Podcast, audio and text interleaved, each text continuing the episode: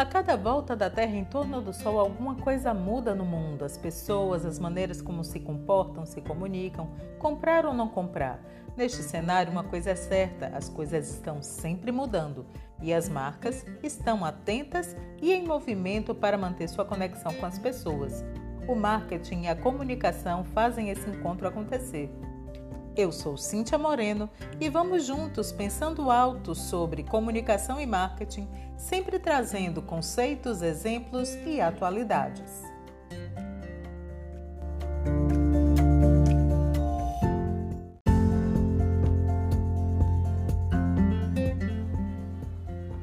Diante desse cenário, o comportamento do consumidor passa mais do que nunca a encontrar possibilidades de estudo através de neuromarketing, etnografia, utilização de tecnologias aplicadas, isso tudo colaborando com o terreno de marketing das pesquisas de mercado.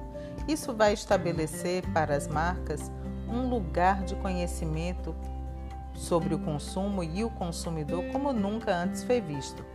A vida always on, on life acarreta constantes modificações intelectuais, sentimentais e comportamentais, tudo isso em ritmo acelerado.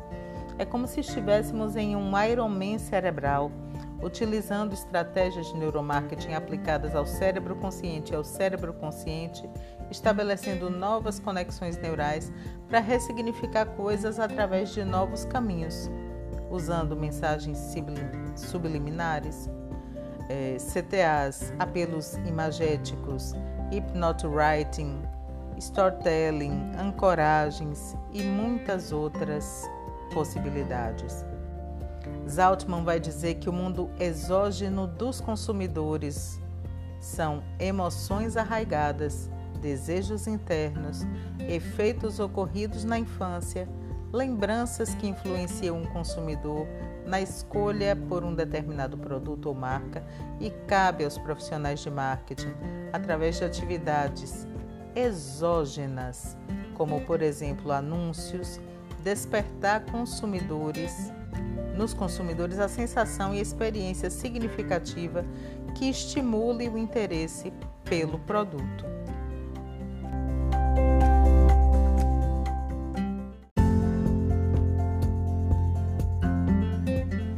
Consumidores mais exigentes, conscientes, em busca de tratamento diferenciado, dialógicos e interferentes, têm levado marcas a investirem em conhecer as subjetividades dos consumidores para direcionar suas estratégias e campanhas de comunicação. Se não somos só razão, é preciso entender as outras instâncias capazes de forjar os comportamentos humanos para efeitos do consumo.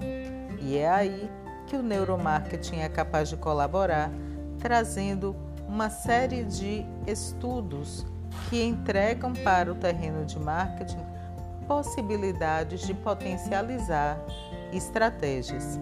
Isso atrelado à etnografia, que vivendo em um mundo digitalizado nessa vida on-life, vai gerar mudanças de marcas indeléveis na maneira como vivemos, nos comunicamos e percebemos os outros e sonhamos e consumimos. Então, é preciso entender como essas populações de possíveis consumidores se relacionam, o que valoram, o que entendem, como sentem determinadas coisas. E é nesse sentido que a etnografia entra em colaboração com o neuromarketing, trazendo estudos das populações e das suas características antropológicas.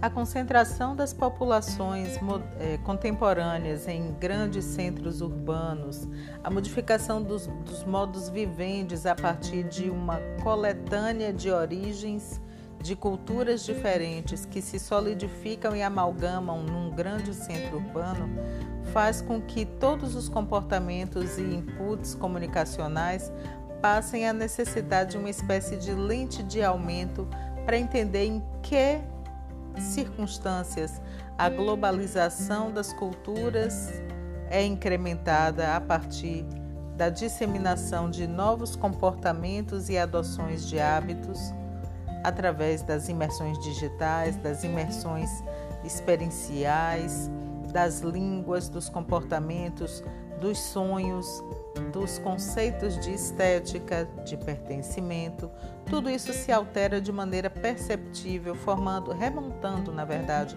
a ideia de aldeia global proposta no século passado por Marshall McLuhan. O conforto do pertencimento revelado pelo efeito manada através dos comportamentos irracionais, numa repetição de adoções, de ações adotadas pela maioria, pode chamar a seguinte reflexão: será que somos mesmo assim tão iguais?